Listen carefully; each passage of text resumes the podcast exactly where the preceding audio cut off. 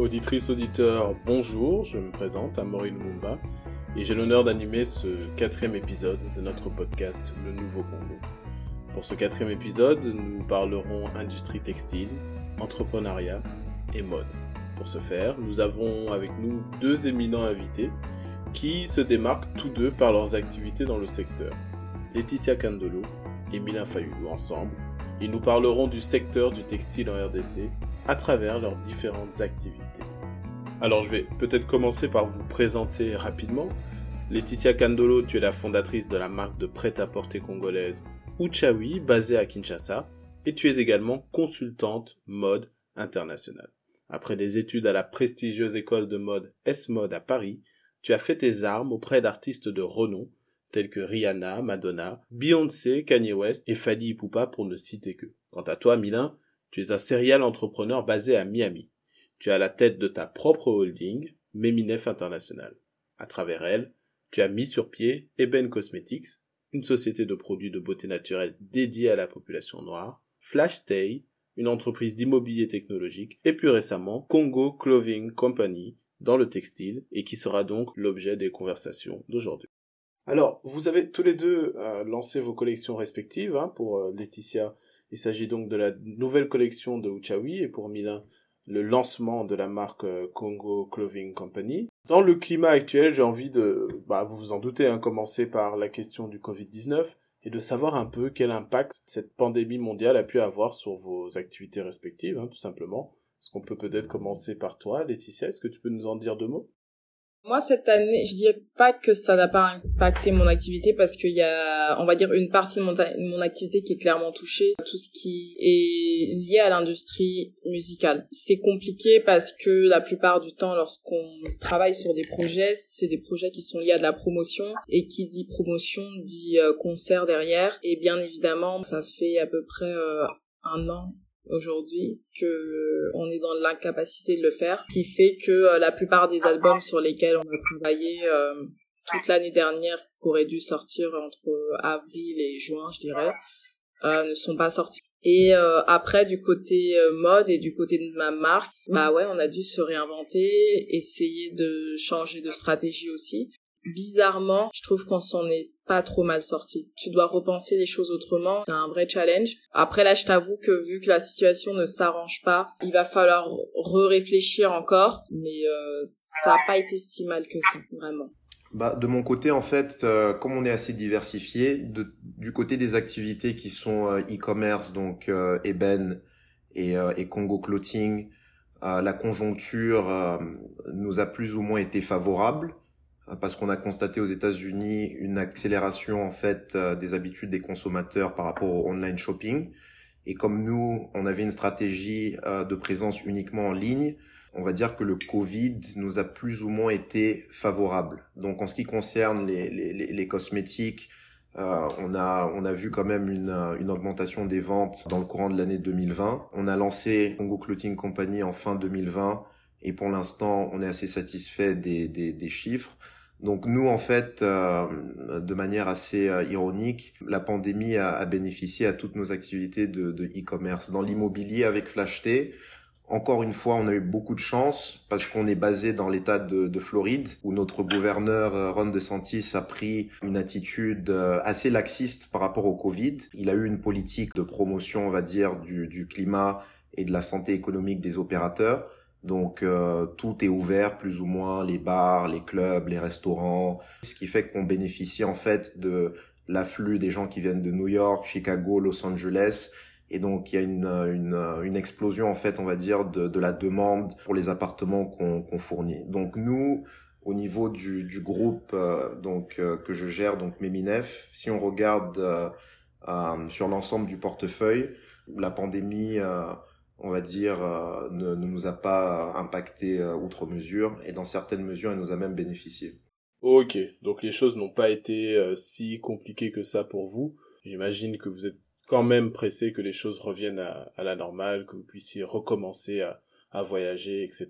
Et en parlant de, de voyage, d'ailleurs, j'aimerais m'adresser à toi, Laetitia, parce que tu es un peu comme une, ambassadrice de la mode congolaise, hein, finalement. Si tu refuses ce titre, je me propose le temps de, cette question de, de t'introniser en tant que tel. Mais dis-nous un peu, quelle est la réputation de la mode congolaise dans le monde? Est-ce qu'on nous voit toujours comme des sapeurs, des personnages un peu extravagants et hauts en couleur? Est-ce que les choses ont évolué? Bah, j'ai envie de te dire euh, malheureusement, euh, oui, on nous voit encore comme des sapeurs parce que je pense que on n'est pas un pays ayant une industrie textile réelle.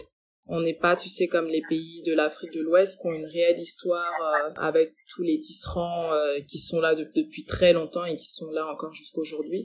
Nous, on n'a pas cette industrie ici, sur place. Donc, ça nous fait déjà un point en moins. Et l'autre chose, je pense qu'il faut comprendre dans la mode, c'est que pour qu'un pays entre, on va dire, dans la carte euh, de la mode mondiale, euh, c'est pas l'arrivée d'un designer ou de deux designers, mais c'est l'arrivée d'un vrai courant de designers qui permet de pousser le pays et de pouvoir l'inscrire dans sur une carte à côté de d'autres designers de d'autres pays. Tu vois, quand on parle, euh, si aujourd'hui on parle de la France comme euh, un pays de la mode, ou qu'on peut parler euh, du Japon, qu'on peut aussi parler du de la Belgique aussi, qui ont beaucoup beaucoup de designers, genre Margiela, Al de Melmester, on peut parler de tous ces pays parce qu'à un, un certain moment de leur histoire, ils ont eu une vague de designers qui est arrivée plus ou moins ensemble et qui fait que tout d'un coup, on s'intéresse vraiment à qu'est-ce qui se passe dans ce pays, tu vois. Donc c'est vrai que c'est compliqué si euh, s'il y a que moi en vérité. Derrière, il faut qu'il y ait une vraie vague et qu'on sente qu'il y a une vraie énergie, euh, cette énergie de pousser ou de se servir de la mode comme euh, un vrai vecteur de croissance en fait. Du coup, en fait, c'est il s'agit davantage d'une question d'écosystème que que d'individus quoi. Alors, je me suis baladé sur vos profils, sur vos réseaux sociaux respectifs et j'ai remarqué que vous accordiez vraiment une, attention particulière au storytelling, à la narration, à la manière de mettre vos, euh, vos différents produits en histoire. Et c'est vrai qu'on parle souvent de l'ancrage de la tradition orale en, RDC.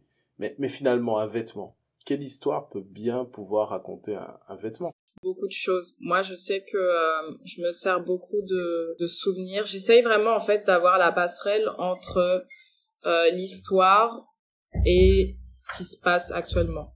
Quelque chose d'ancien et quelque chose de moderne. Quelque chose d'ancien, quelque chose de, de, de, nouveau. Savoir où on va et essayer de, justement, de, de, de démontrer où est-ce qu'on peut euh, où est-ce qu'on peut aller aujourd'hui. L'histoire du vêtement lui-même a toujours une fonction. Soit tout vêtement qu'on porte aujourd'hui, c'est pas juste des morceaux de tissu. Aujourd'hui, euh, tu portes un pantalon. Euh, pour toi, tu portes juste un pantalon, mais à une certaine époque, porter un pantalon, ça voulait dire quelque chose. Donc tous les vêtements qu'on porte ont toujours eu des codes et, encore aujourd'hui un vêtement ça c'est un code en fait, c'est un code ça c'est un code d'appartenance à, à une certaine classe, euh, c'est un code d'appartenance à euh, à une certaine communauté et puis quand tu tu adhères à une marque en tout cas pour la mienne, comme je dis, je fais pas, je, enfin, je ne crée pas le pantalon, je ne crée pas la jupe, mais derrière on raconte une histoire et à partir du moment où tu achètes des produits chez nous, c'est que tu adhères euh, à nos valeurs. Et tu vois, là, tu, tu, tu viens, en fait, tu viens pas pour acheter euh, parce que juste la robe est belle, mais tu viens pour l'histoire qu'on t'a racontée derrière. Très bien. Et Milan, de ton côté, je pense savoir que tu as démarré le projet avec une, idée assez précise sur la question, hein, il me semble. Ouais, moi je pense que euh, elle a tout à fait raison. Un vêtement, ça raconte beaucoup de choses. Pour ma part, avec Congo Clothing, euh, ce qu'on a fait en fait, c'est qu'on a fait énormément de recherches sur la culture congolaise et on s'est aperçu en fait qu'au XVIIe siècle, il y avait un royaume au Congo qui était extrêmement puissant à l'époque, le, royaume Kuba, qui est, euh, on va dire, d'un point de vue géographique, euh, là où se trouve le sud-est du pays aujourd'hui. Et ce royaume avait ses traditions et il était très connu pour l'utilisation en fait des formes géométriques euh, par les femmes du, du, royaume.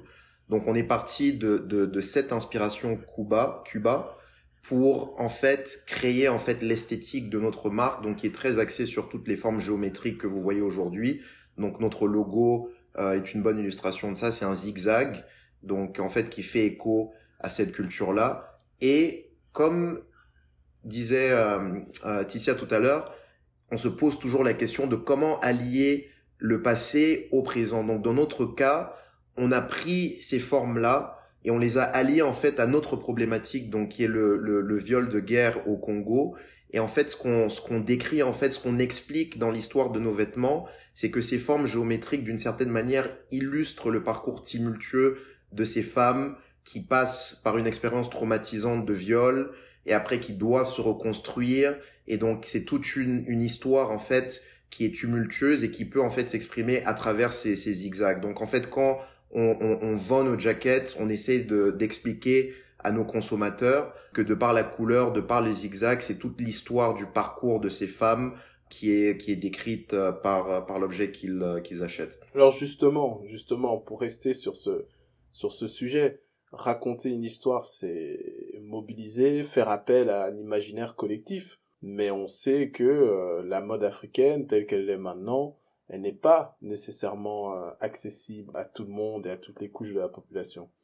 Alors je vais, je vais, je vais être un peu, un peu taquin. Est-ce que la mode africaine, finalement, est-ce que ce ne serait pas une affaire de, de, de jeunes Africains fortunés ou, ou alors de touristes blancs en manque d'exotisme? Quel est votre positionnement sur cette question? Euh, Moi, moi, je pense pas. Je pense que il, il, faut voir tout ça dans un contexte global. Il faut voir tout ça dans un contexte en fait d'échange entre les cultures.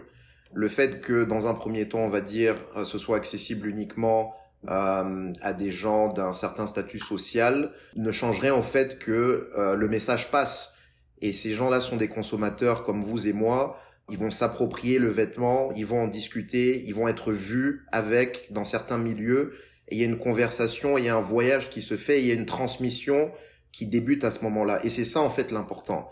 Et euh, tant que euh, la culture africaine ne réussit pas à s'exporter ou qu'on a des blocages par rapport au fait que c'est uniquement accessible à telle catégorie de personnes, on n'arrivera pas en fait à universaliser euh, notre artisanat, nos connaissances, nos techniques. Donc, il faut déjà commencer à la base, c'est l'échange, et vous verrez que naturellement, euh, par fait de voyager, par la communication qui va s'en suivre, il y a une forme de de, de, de, de connaissance pour ce qu'on a à offrir qui va se créer, et ça va en fait braquer les projecteurs sur d'autres catégories d'artisanat, sur d'autres formes de culture, etc. Et c'est à partir de ce moment-là qu'il y aura vraiment une explosion, on va dire, de, de, de la culture congolaise à, à l'international. Donc non, je pense que c'est pas quelque chose pour euh, une catégorie de personnes africaines ou européennes ou occidentales qui, qui soit qui soit aisée. Elles peuvent être, on va dire, des, des, des avant-gardistes, euh, mais ça se popularise par la suite. Un mot, Laetitia? J'imagine qu'on t'a déjà fait ce genre de reproche. On m'a déjà fait ce reproche, mais euh, je rejoins un peu euh, Mylène dans, dans, ce qu'il dit, euh, dans le sens où on doit commencer quelque part. On doit commencer quelque part, ouvrir la conversation, et tu verras qu'il y a un moment où les choses s'ouvrent, forcément. Tu vois? N'importe quel produit aujourd'hui que tu mets sur le marché, commencera toujours en haut et derrière tu auras toujours des personnes qui euh, qui suivront et qui le feront euh, euh, qui le rendront en fait plus accessible à différentes classes. Tu vois on peut pas je dis souvent aux gens tu peux pas commencer un produit en le mettant en bas directement parce que tu le tues tout seul. Tu vois il faut qu'il il faut commencer en haut et ensuite commencer à à s'ouvrir aux différentes classes sociales qu'on peut qu'on peut avoir aujourd'hui c'est vrai qu'aujourd'hui, euh, enfin, en tout cas au Congo, on n'a pas, on n'a pas beaucoup, beaucoup de marques. Euh, on n'a pas beaucoup de marques. Et c'est vrai que t'as pas beaucoup de marques qui sont accessibles à la majeure partie de la population. Tu vas avoir des marques étrangères comme par exemple Waikiki qui viennent et qui ont cette démarche où justement eux veulent s'adresser à une autre euh, à une autre catégorie de, de la population, celle qu'on oublie, on va dire euh, généralement, et leur stratégie, voilà, ça va être de vendre un produit entre 5 euh, et 50 dollars. Tu vois? Et tu verras qu'il y a de plus en plus de marques derrière qui justement vont se dire, ok, s'il y en a un qui s'est implanté là, nous aussi derrière, euh, on peut le faire. Mais c'est tout un écosystème à créer. C'est un écosystème dans le sens où il faut que les Congolais puissent aussi adopter aussi ces moyens de consommation parce que c'est vrai que c'est pas non plus euh, une manière commune pour eux de faire le shopping. Donc c'est des habitudes à prendre en compte, c'est des habitudes installées, c'est vrai que ça prend du temps. Ça prend du temps. Donc on peut pas aller euh, on peut pas aller plus vite que la musique. Très bien, très bien. Alors pour euh, pour rester sur le ton de la polémique, hein, du débat autour de, de cette industrie textile et, et de la mode, vous n'êtes pas sans ignorer l'opposition qui peut y avoir entre le wax, hein, le wax hollandais, les tissus traditionnels euh, congolais. Certains accusent d'ailleurs le wax hollandais de, de crime d'authenticité, hein, de, de colonialisme culturel, et ces derniers appellent à la valorisation des tissus locaux. Comment est-ce que vous voyez un petit peu cette, euh, cette concurrence et cette cohabitation entre euh, ces différents types de tissus? Alors moi, sur cette question, je suis un entre-deux, je dirais, dans le sens où je conçois que le wax ne soit pas un produit de chez nous, mais je le considère en partie de chez nous parce qu'il fait partie de notre histoire. C'est un produit qu'on a adopté et c'est un produit qu'on a valorisé, auquel on a donné une certaine valeur, auquel on a donné une autre histoire. On sait d'où on vient, on sait comment est-ce qu'il a été créé, mais quelque part on a su le recréer et on a su se l'approprier. Et aujourd'hui, quand on parle de wax, on pense pas euh, à l'Indonésie, on pense pas à la Hollande, on va tout de suite penser aux mamans de chez nous. Je dis souvent que malgré tout ce qu'on peut dire derrière, c'est pas un produit qu'on peut euh, qu'on peut en tout cas effacer de notre histoire parce qu'il fait partie de notre histoire. Mais je pense aussi que il y a une autre manière de raconter l'Afrique et que l'Afrique ne s'arrête pas au wax. C'est vrai qu'il fait, il a fait partie de notre quotidien depuis très longtemps, mais l'Afrique ne s'arrête pas au wax et il y a beaucoup d'autres manières de le raconter. Milan tout à l'heure parlait de l'Empire Cuba. Eux ont une histoire textile qui, est intéressante aussi, mais euh, moi je sais que l'histoire de l'Afrique, je la raconte encore autrement. Moi, mes, les tissus que j'utilise viennent, ils viennent de partout et j'ai pas de limite. J'ai pas de limite parce que je pars sur le fait qu'aujourd'hui, J'aime raconter le monde tel que je le vois aujourd'hui. Et le Congo que moi j'aimerais voir aujourd'hui, c'est un Congo qui s'ouvre au monde et qui qui sait également savoir comment lier sa culture aux cultures euh, extérieures parce que finalement c'est aussi un peu mon histoire à moi. Tu vois, certes, je suis congolaise, mais après, j'ai fait l'école euh, en France, j'ai passé toute, euh, enfin, une grosse partie de ma carrière pro jusqu'aujourd'hui à travailler qu'avec des anglo-saxons. Donc finalement, euh, j'ai essayé de pêcher un peu partout où j'allais. Le voyage que je fais au quotidien, c'est ce que je raconte. Et je pense que euh, l'histoire que moi j'ai, euh, cette africaine qui euh, a des parents originaires d'un pays, mais qui a fait ses études ailleurs et qui a grandi à l'extérieur, c'est une histoire que beaucoup de jeunes comme moi partagent aussi. Moi, je suis tout à fait d'accord avec euh, Ticia. J'irais même plus loin et je dirais que ceux qui parlent de colonialisme, pour, pour citer le terme que, que tu as employé dans, dans ton introduction, ceux qui parlent de colonialisme vestimentaire ont tort parce qu'il faut sortir un peu de ce paradigme de, de la colonisation. Ça, c'est terminé depuis 1960. Donc, vous n'allez pas empêcher des industriels hollandais aujourd'hui d'exporter euh, ce qu'ils produisent en Afrique c'est aux Africains, aux Congolais de créer, de trouver des débouchés pour raconter leurs histoires et d'exporter ce que eux-mêmes produisent en Hollande, en France, aux États-Unis et ailleurs dans le monde. Il faut qu'on sorte de cette notion de toujours voir les autres comme étant des envahisseurs, parce que ça, ça, ça, implique une mentalité de, de soumission. Il faut maintenant que ces gens-là qui parlent de colonisation se lèvent et créent eux-mêmes leur propre marché, créent leur propre compagnie, créent leur propre marque et trouvent le moyen de s'exporter à l'international. Nous, par exemple, ce qu'on fait avec Congo Clothing Company, c'est que aujourd'hui, pour une jaquette achetée, on achète une machine à coudre pour une survivante de violences sexuelles et euh, avec Ponzi, on, leur apprend aussi euh, l'art de la couture. Donc, ce qui leur permet d'avoir un skill qu'ils peuvent utiliser et à in fine, ce que nous on veut faire quand on aura atteint une masse un peu plus critique, c'est qu'on aura en fait un certain nombre de personnes sur place qui auront les capacités techniques pour produire. Et en fait, ce qu'on fait, c'est qu'on crée l'embryon d'une future industrie textile basée de ce côté-là du, du, du, du, pays. Donc on cherche pas d'excuses, on comprend euh, les, les, carences euh, qui ont été accumulées par le pays et on trouve le moyen euh, de, boucher les trous. Donc c'est là où il faut aller. Alors justement, je peux tout à fait vous rejoindre sur l'idée qu'il faut sortir de la victimisation, mais d'un autre côté, il faut aussi reconnaître que le, le climat des affaires en RDC n'est pas nécessairement optimal, et je suis sûr que vous, en tant qu'entrepreneur, vous ne me contredirez pas. Et pour ce faire, nous allons nous adonner à un petit exercice un exercice assez particulier où je vais vous demander de vous mettre dans la peau d'un parlementaire. Donc l'espace d'un instant, fermez les yeux, vous êtes législateur. Quelle proposition de loi permettrait de lever une entrave institutionnelle qui gênent actuellement le développement de votre activité euh, en RDC De avoir pas mal de choses qui vous viennent en tête. Je pense que ce serait une loi vis-à-vis des exportations et des échanges. Parce que je sais que je vais te donner deux exemples concrets parce que je les ai vraiment vécus et que jusqu'à aujourd'hui, il y a que 50% de ce problème qui est plus ou moins réglé, je dirais. Il y a deux ans, on se demandait, quand on a commencé à produire ici, moi je rentrais avec les produits euh, à Paris et c'est à partir de là qu'on faisait euh, tous les shipping.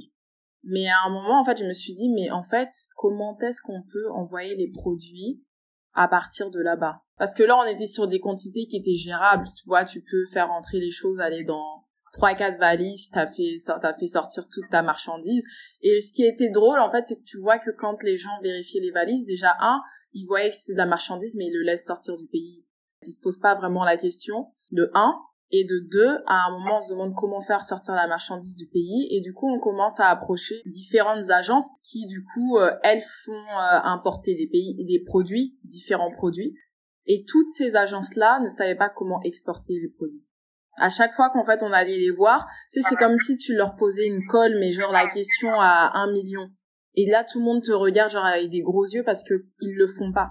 En fait, on fait que d'importer, mais on n'exporte rien du tout. Donc personne ne sait comment et je dis légalement, parce qu'après ça a été, oui, euh, sinon tu peux faire une lettre comme quoi c'est si, c'est ça, machin. Mais c'est pas quelque chose qu'ils font. Donc on sait pas faire ça. Et il y avait une autre fois, une cliente aux États-Unis qui a adoré un des meubles que moi j'avais chez moi. Et tous les meubles que j'ai en fait sont faits ici. Et donc c'est un truc bête. Mais euh, c'était une chaise du type euh, la mariée, tu vois. Et du coup, elle en voulait une vraie, pas une chaise qu'elle a trouvée chez un revendeur euh, américain ou non elle voulait une vraie chaise et donc je le fais euh, bah c'est vrai qu'il coûte ici ça coûte pas très cher et tout. Mais en fait euh, pareil personne ne sait comment faire sortir cette chaise pour qu'elle arrive aux États-Unis. Et là tu parles à tous les transporteurs. Ça devient genre un casse-tête pas possible. Au final on n'a jamais pu le faire. Les exportations de ce pays c'est c'est très très très très très compliqué. L'exportation de la chaise elle était genre à 500 dollars toute seule sans avoir payé la chaise. Tu vois, donc ouais, moi je pense que ce serait euh, quelque chose sur l'exportation.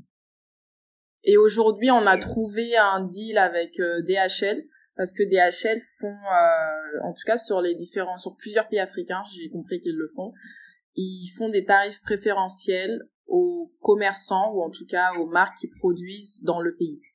Donc quand tu as un made in qui correspond au pays où ton DHL est installé, tu as le droit à un tarif euh, un tarif commercial. Donc du coup, euh, on a commencé il y a que quelques mois maintenant, mais euh, maintenant du coup, on, on, fait des envois avec DHL.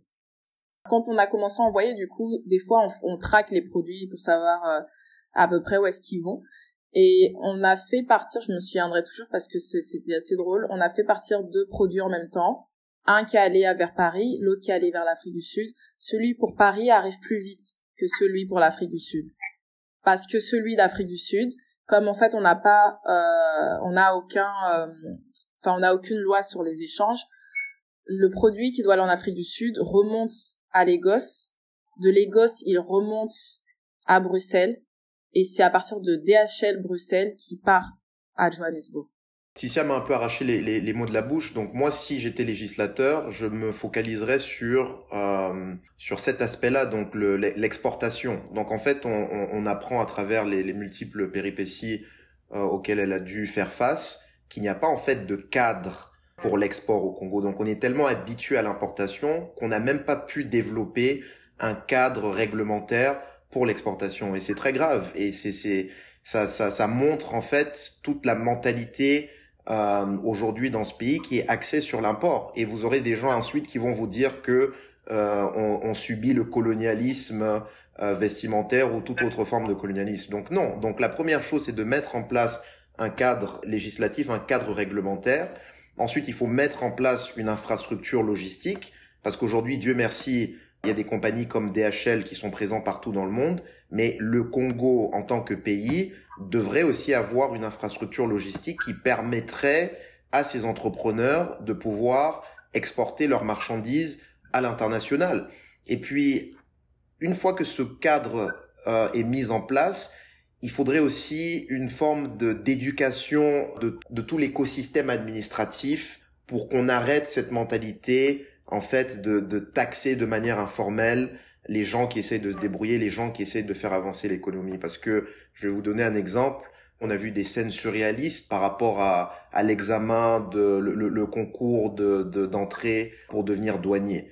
Pourquoi? Vous avez des milliers et des milliers de personnes qui se pressent sur ces postes-là parce que dans l'imaginaire collectif, c'est un endroit stratégique pour soudoyer de l'argent aux commerçants. Donc tout le monde veut euh, devenir douanier, tout le monde veut aller dans les ports d'entrée et de sortie des marchandises. Donc il faut qu'on change cette mentalité en plus de mettre en place un cadre réglementaire et là ça va fluidifier les échanges. Et ensuite finalement, je conclurai sur le fait que un des problèmes qu'on a aussi au niveau de, de, de, de l'Afrique en général, c'est un problème qui est général à l'Afrique, c'est qu'il n'y a pas en fait de, de, de, de, zone euh, de libre échange. Aujourd'hui, le problème est en train d'être réglé avec la, la, la, la, ZLECA, la zone de libre échange africaine, même s'il y a plusieurs problèmes par rapport au fait que certains pays vont subir de la concurrence, on va dire, déloyale d'autres pays, etc.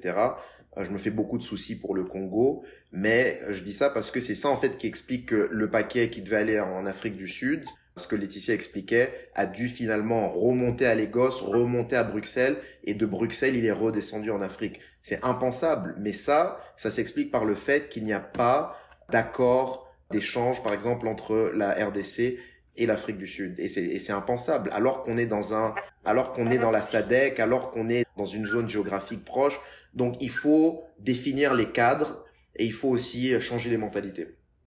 Je rejoins totalement ce qu'il a dit, c'est complètement impensable. Et c'est vrai que euh, quand tu n'es pas forcément dedans, c'est pas des choses que tu imagines en fait. Tu le vois pas euh, quand tu n'es pas de l'intérieur, c'est pas des choses que tu imagines. Mais euh, enfin tu tu sais que il nous manque beaucoup de choses, mais ça va très loin. Alors, vous avez tous les deux des activités à l'extérieur de la RDC et finalement rien ne vous contraignait véritablement à développer des activités en RDC. Pourtant, vous l'avez fait. Est-ce que c'est parce que vous considérez que l'entrepreneuriat a un rôle social aussi?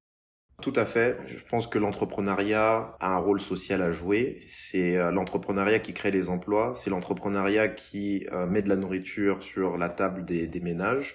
Et donc, d'une certaine manière, l'entrepreneuriat est beaucoup plus important que la politique. Tout ce qu'on demande aux politiciens en tant qu'entrepreneurs, c'est de mettre en place des structures, un cadre réglementaire qui nous permette d'opérer sans tracasserie pour qu'on puisse faire notre travail, pour qu'on puisse s'étendre à l'international et créer des emplois, c'est tout. Moi, je pense que dès que le Congo va sortir de cette logique de voir la politique comme étant le centre euh, d'intérêt prioritaire pour le pays et qu'on va commencer à, donner beaucoup plus d'importance aux gens qui créent, qui créent de la valeur, c'est à ce moment-là que le, pays va, véritablement amorcer son, son développement.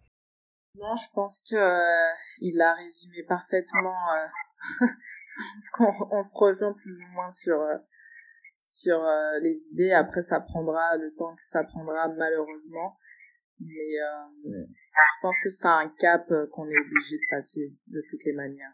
L'autre truc aussi, je pense qu'il faut pas oublier, c'est que finalement l'entrepreneuriat, euh, c'est, on n'avait peut-être pas mis un mot dessus euh, avant, mais euh, ça a toujours fait partie de notre culture.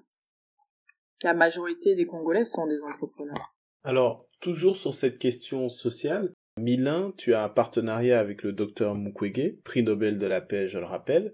On a envie de, te demander comment est-ce qu'on approche un tel personnage et surtout pourquoi est-ce que c'était si important pour toi qu'il rallie ce projet? Bah alors avec Congo Clothing Company, on a toujours eu pour objectif de de faire un projet qui était bien évidemment mi entrepreneurial et mi social et on a regardé un peu euh, les problématiques qui se posaient au, pays et moi la problématique euh, du viol de guerre, du viol des mamans, du viol des, des jeunes filles m'a semblé comme étant la plus importante parce que c'est, euh, je pense, la clé de voûte de, de, beaucoup de problèmes. Une société qui ne respecte pas euh, ses femmes ne peut pas se développer. C'est aussi simple que ça. Donc, si on en est toujours aujourd'hui au 21e siècle à un stade où des jeunes filles sont violées, des mères sont violées de, de manière barbare, je pense que euh, ça sert même à rien de, de, de commencer à discuter investissement, entrepreneuriat, etc.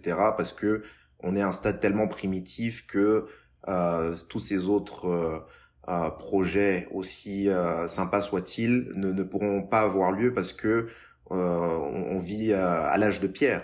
Donc j'ai regardé les problématiques. Cette problématique nous a semblé la plus intéressante, la plus importante. Et on a la chance au Congo d'avoir l'autorité mondiale sur la question, donc le, le, le, docteur Mukwege. Et donc j'ai entrepris des démarches pour, pour le contacter. Et une fois que j'ai réussi à mettre entre guillemets la, main sur lui, euh, moi ma proposition était toute simple. Je lui ai dit que euh, en gros euh, le travail qu'il faisait était admirable. Euh, le prix Nobel bien évidemment lui a permis de, de prendre une dimension internationale, mais son travail malheureusement n'est pas assez connu dans certains cercles internationaux. Dès que vous sortez du cadre des gens qui sont un peu dans la politique ou des jeunes gens qui qui s'intéressent un peu à tout ce qui est euh, relations internationales, vous verrez en fait que euh, le, le, travail du docteur Mukwege n'est pas très connu, la problématique du viol de guerre n'est pas très connue. Et donc moi en fait, je lui dis tout simplement que on pouvait en fait étendre euh, la connaissance de cette problématique en trouvant un véhicule beaucoup plus universel, beaucoup plus global et c'est comme ça que la mode rentre euh, dans, dans, dans, ce paradigme, parce que la mode, en fait, fait office de pont entre certaines cultures. Ça va être très difficile pour un Américain qui habite à Los Angeles euh, d'écouter un discours sur une fondation qui traite la problématique des femmes dans un pays qui a des milliers de kilomètres en Afrique. Vous n'aurez pas son attention, surtout aujourd'hui à l'ère où on vit, où euh, tout le monde euh, se bat pour captiver l'attention des, des, consommateurs. Par contre, si vous mettez devant ce même consommateur euh, un, euh, un, un, vêtement ou un design ou euh, un concept culturel qui captive son attention et qu'à travers ça, la discussion se crée et qu'il y a un message qui est transféré, là, vous avez obtenu son attention de manière, on va dire, indirecte, subtile, et c'est ça voyage beaucoup plus facilement. Donc c'est un peu comme ça euh, que la conversation a commencé avec le, le, le docteur Mukwege. Il était très réceptif, il a bien compris euh, euh, notre façon de, de, voir les choses. Et aujourd'hui, plusieurs mois après le lancement, euh, la, la, théorie, si vous voulez, qu'on a eue euh, à l'époque se vérifie aujourd'hui. Nos jaquettes sont à Milan, à Paris, à New York, à Los Angeles, et vous voyez en fait que les consommateurs se transforment en mini ambassadeurs les designs sont sympas, donc à chaque fois qu'ils sont accostés dans la rue, ah ça vient d'où? Ah c'est une marque congolaise qui aide les victimes de violences sexuelles à se réinsérer dans la société. Ils ont un partenariat avec l'hôpital de Panzi et le docteur Mukwege. Et là, il y a une vraie conversation qui se crée et c'est exponentiel. Donc voilà un peu euh, euh, ce que je peux dire sur ce partenariat. Ce podcast, cet épisode touche à sa fin, mais avant ça, j'aurais aimé que vous nous livriez quand même quelques clés de vos succès respectifs, et j'aimerais commencer par toi, Laetitia tapez son nom sur Google, hein, vous verrez rapidement. Hein. J'ai cité les noms Beyoncé, Kanye West, Madonna, Lady Gaga et d'autres. Malgré toutes ces grandes figures avec lesquelles tu as travaillé, tu évoques régulièrement la designer Sarah Diouf comme étant l'une de tes mentors. Alors, j'aimerais que tu, que tu dises un peu pour les, pour les jeunes entrepreneurs qui nous écoutent, quelle est l'importance d'avoir un mentorat? Quelle place a eu le mentorat dans ton parcours entrepreneurial? Je pense que c'est important parce qu'à l'époque où moi j'ai rencontré Sarah Diouf, j'étais encore, euh, j'étais en première année d'école de mode. C'est vrai que quand tu entreprends ce genre d'études, et je pense que c'est valable dans d'autres euh, secteurs également, t'es jeune à, plusieurs niveaux. T'es jeune, certes, euh, au niveau de l'âge, mais t'es aussi très jeune d'un point de vue professionnel, en fait. À cette époque, sur le coup, on s'en rend pas compte directement, mais en vérité, euh, j'avais pas beaucoup de modèles qui se rapprochaient de la personne que j'étais, qui avait euh, réussi ou qui avait le parcours que moi j'ai aujourd'hui. Et même aujourd'hui, j'en ai, enfin aujourd'hui, il n'y a pas non plus euh, des milliers de personnes qui ont qui ont ce parcours. On est très très peu. Il y avait personne en vérité à l'époque qui me donnait cette possibilité de rêver et donc de me euh, visualiser aussi haut à un certain niveau. Et c'est vrai que du coup, tu sais, Sarah m'a posé une question qui est très bête un jour. Elle m'a dit, mais en fait, qu'est-ce que tu veux faire? Et tu vois, lorsqu'on te pose cette question, tu te rends compte que tu t'es tu t'es limité toi-même parce que personne l'avait fait avant. Donc à un moment, tu te poses, enfin, tu te dis, mais si personne l'a fait, c'est que c'est peut-être pas possible en vérité. Et donc elle me demande, et je sais plus ce que je lui ai répondu, elle me dit non, qu'est-ce que toi tu aimerais faire? Vraiment, sans te limiter, qu'est-ce que tu aimerais faire? À l'époque, moi, quand j'entre en école de mode, c'est pour être chef de produit, marketing, euh, quelque chose comme ça, tu vois. Et donc, elle me dit, non, non, qu'est-ce que t'aimes faire, etc. Et je lui dis, ouais, bah écoute, moi j'aime bien la musique, euh, je sais pas, j'aimerais peut-être bien travailler avec des artistes. Comme ça, tu vois. Je lui balance ça comme ça, sans même savoir ce que c'était réellement ce job. Et finalement, euh, c'est la, c'est Sarah d'ailleurs qui un an après, enfin quelques mois plus tard, c'est même pas un an plus tard, mais quelques mois plus tard, elle me dit, écoute, euh, il y a une fille euh, qui recherche quelqu'un pour travailler avec les Black Eyed Peas. Si tu parles un peu anglais, essaye et tu vas peut-être pouvoir le faire. Et c'est à partir de ce moment-là que j'ai commencé à travailler sur les, les tournées, à côtoyer les stylistes qui travaillaient avec des artistes. Et là, en fait, tu te rends compte que finalement, cette espèce de rêve un peu impossible que tu avais dans ta tête, bah il existe. Tu vois, il y a des gens qui vivent vraiment de ça, il y a des personnes qui font ce travail, euh, ça porte des noms, il y a une vraie industrie, il y a des entreprises qui sont faites pour ça, il y a des agents juste pour ça. Et en vérité, si t'as pas de mentor, si t'as pas de modèle, si t'as pas des personnes qui t'enseignent en fait toutes ces réalités-là, bah en fait t'as pas cette t'as pas cette connaissance. Tu n'as pas cette connaissance. Et sans cette connaissance, en fait, moi aujourd'hui j'ai eu la chance, j'ai eu cette chance-là mais c'est pas une chance que que tous les étudiants euh, ont partout en fait. C'est ce qui a fait que tu vois j'ai pu commencer jeune. Il y a des gens qui se rendent compte qu'ils veulent faire ça euh, bien plus tard que moi. Moi à cette époque-là j'avais 19 ans. Donc du coup euh, à 24 25 ans bah j'avais un j'avais un lourd CV parce que j'ai commencé jeune j'ai eu cette chance très jeune. Ok, donc en fait tu savais dans quel domaine tu voulais travailler, tu en avais une vague idée, mais ça t'a vraiment permis d'élargir ton champ des possibles et de, voir plus grand en fait finalement. C'est ça. Et je pense que euh, de ce que moi j'ai reçu aujourd'hui, euh, en tout cas j'essaye, euh, je sais pas si je le fais correctement, mais en tout cas j'essaye de, de transmettre ce que moi j'ai reçu et ce que ce que moi j'ai pu en tout cas gagner ces dernières années. Parce que je pense que c'est vraiment, je pense que c'est vraiment important et surtout en Afrique c'est ce qui nous manque parce que tu vois, il y a plein de personnes qui veulent travailler dans la mode ici, mais en fait, ils n'ont pas la connaissance de ce milieu.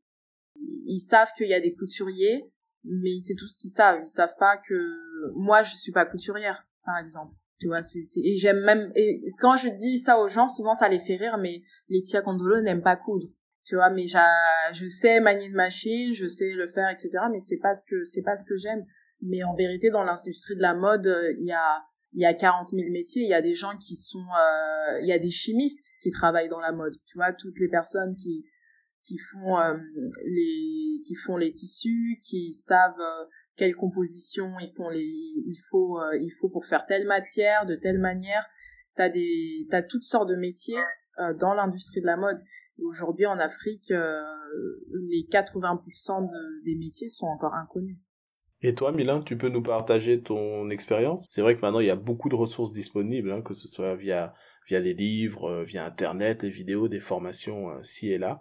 Mais comment ça s'est passé pour toi au niveau du, du mentorat? Bah moi je suis tout à fait d'accord avec ce que euh, ce que Ticia a dit. En fait le, le, le succès c'est très bête, c'est la rencontre entre une personne ou un talent et l'information.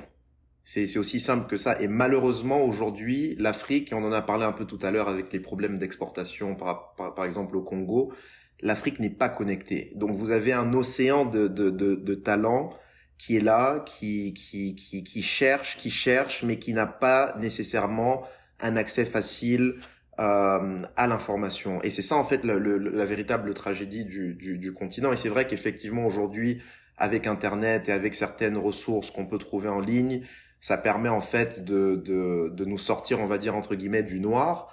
Mais c'est pas c'est pas assez. Il faut que euh, euh, y ait une relation, un lien direct qui se crée avec un mentor. Moi, pour ma part, j'ai eu la chance de bénéficier du mentoring, par exemple. De, je suis un, un, ancien élève de l'université de Miami. L'université de Miami a énormément de ressources pour les étudiants qui veulent devenir entrepreneurs. Et je sais que ça, ça m'a beaucoup aidé. Donc, vous avez accès à des gens qui habitent dans la ville de Miami, qui étaient étudiants aussi dans l'université, qui viennent sur le campus, qui partagent leurs expériences. Après, si vous développez des affinités euh, avec certains, vous pouvez continuer cette relation, on va dire, en aparté. Donc moi, je sais que ça, c'était une bonne introduction au mentoring pour moi.